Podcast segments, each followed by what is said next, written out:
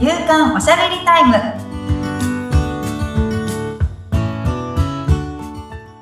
女性のライフスタイルコンサルタントの大池舞です。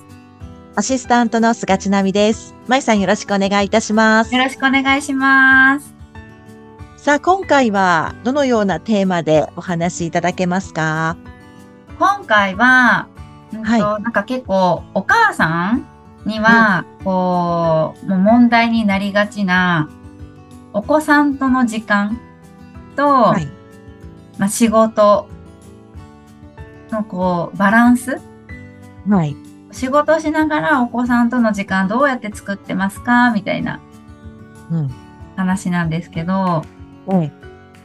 私今子供が、えっと、2歳になった子と、年中さんの子がいるんですけど、はい。まあ私は保育園にもう預けてたんですね。うん。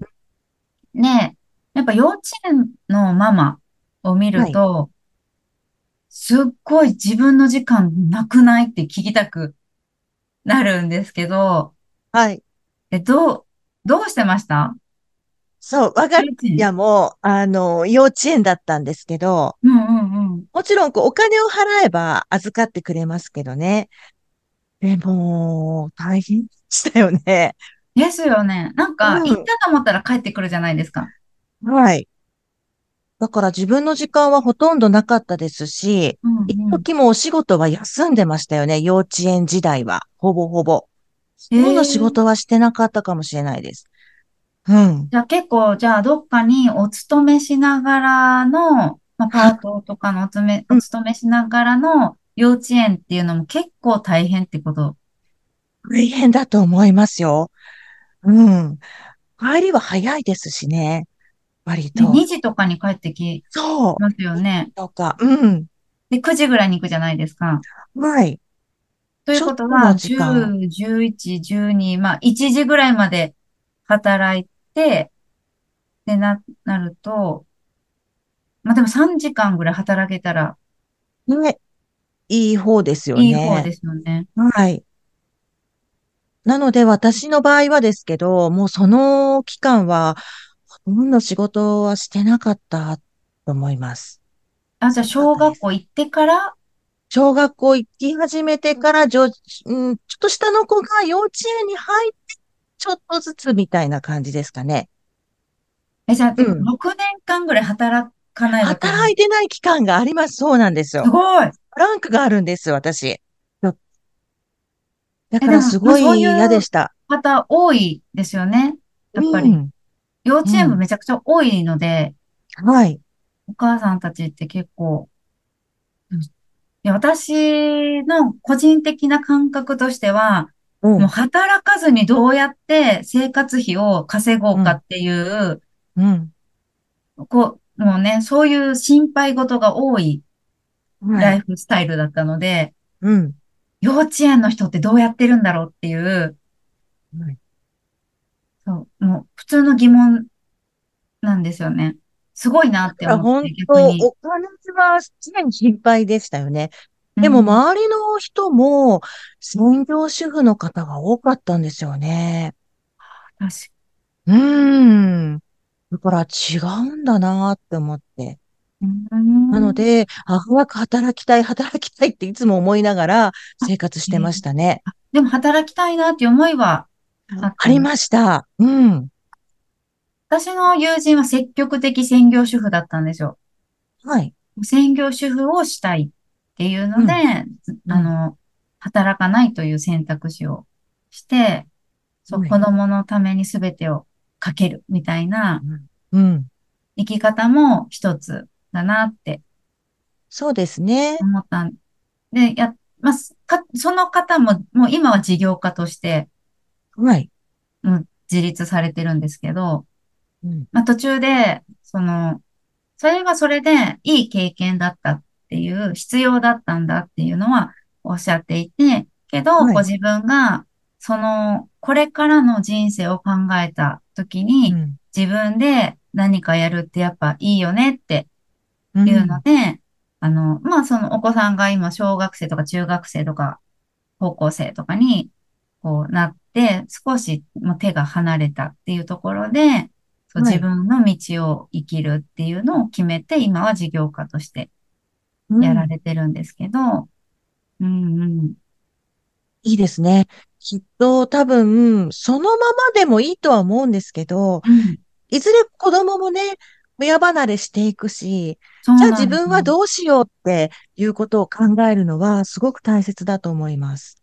ねえ、なんか、うん、その、いざ手離れました。じゃあうん、今から何しようって考えるのか、手がはい、離れることはもう分かっているから、うん、それの時に、うん、こうなるために今何しようって考えるかで、やっぱ何を今選択するのかって、まあ先週選択の話をしたんですけど、変わはい、ってくるかなってうん、思うんですよね。私結構準備する方が、あの、なんか得意というか、はい。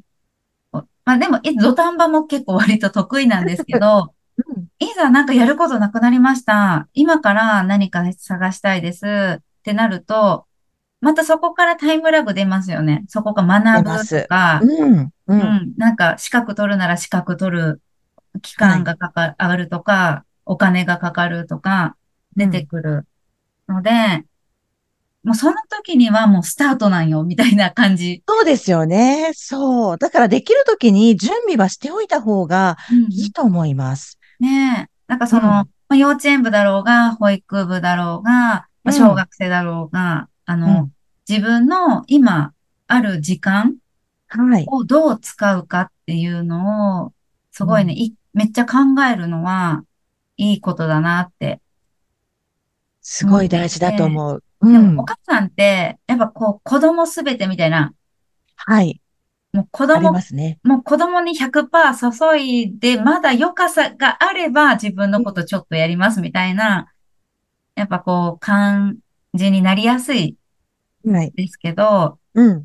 やっぱね、自分はい。をまず大事にしてくださいっていうのが、いえっとね、この間、誰と喋ったんだろう。それもママさんの事業家の方と喋っていて、その方がシングルでお子さんを育ててたんですけど、うん。あの、子供に、母ちゃんの夢って何なのって聞かれたはい。ことがあって、それは授業する前ですね。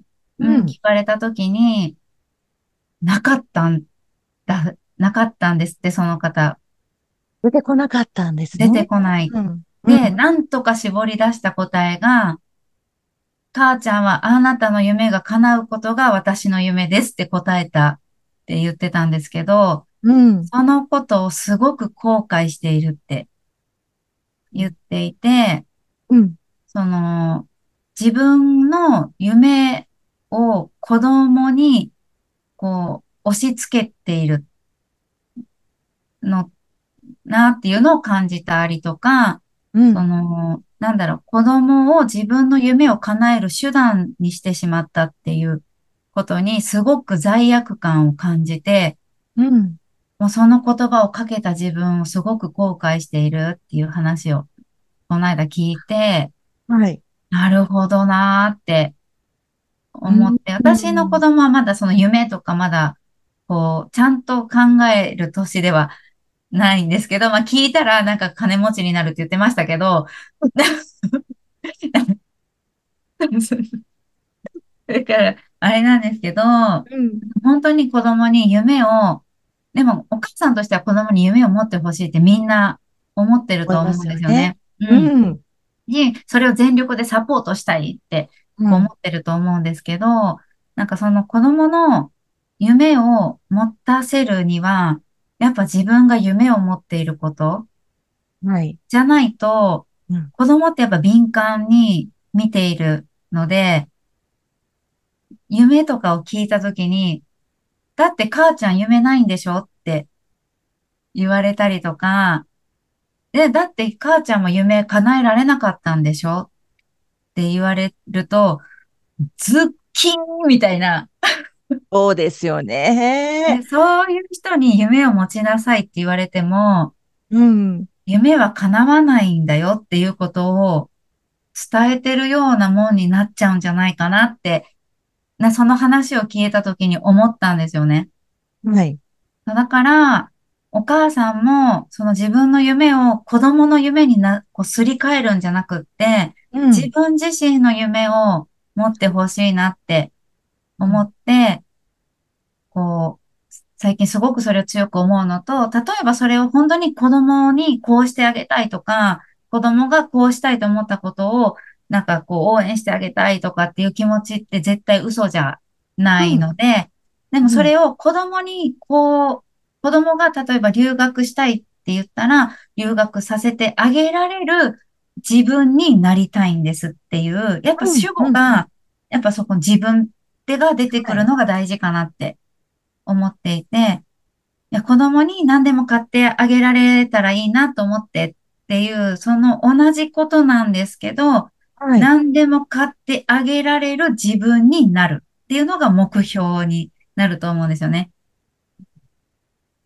何でも買ってあげられるとしたら、別に誰のお金でもいいかもしれないそうでし、すね。うん。うん、あの、なるんですけど、自分がそれをできる人になるっていうことが一つの自立という母はい。の自立としての一つの目標になるかなとか思ったので、何かその子供が全てだったりするのは、もう本当そこは変わらない、同じなんですけど、うん。そこにも一本自分がっていう、はい。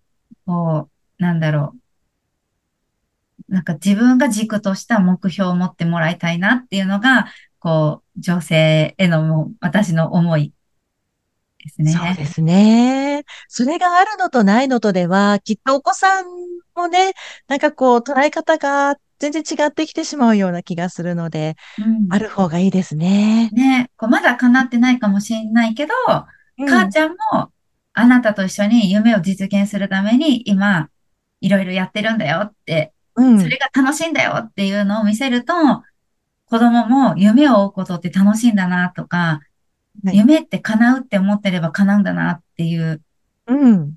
のを、こう、描けるじ、子供に育つのかなって。そうですうん。ね。見てますからね、子供はね。めっちゃ見てます。もう本当うん。にくだらないところとかすっごい見てるので、もう本。当にね、やめてって思うときあるんですけど、うん、うん、もうん。もう言ってることめっちゃ真似されたりとかするんうん。で、そうですね。だからこそ、そういう生き方も、なんか見せてあげられうん、るといいですよね。そうですね。うん、うん、なんか、うん。うん、思います。はい。番組を聞いてご感想やご質問などがありましたら、番組説明欄に、まいさんの会社のフリーメールのアドレス、また、インスタグラムやフェイスブックの URL も記載しておきますので、そちらからお問い合わせをお願いいたします。まいさん、ありがとうございました。ありがとうございました。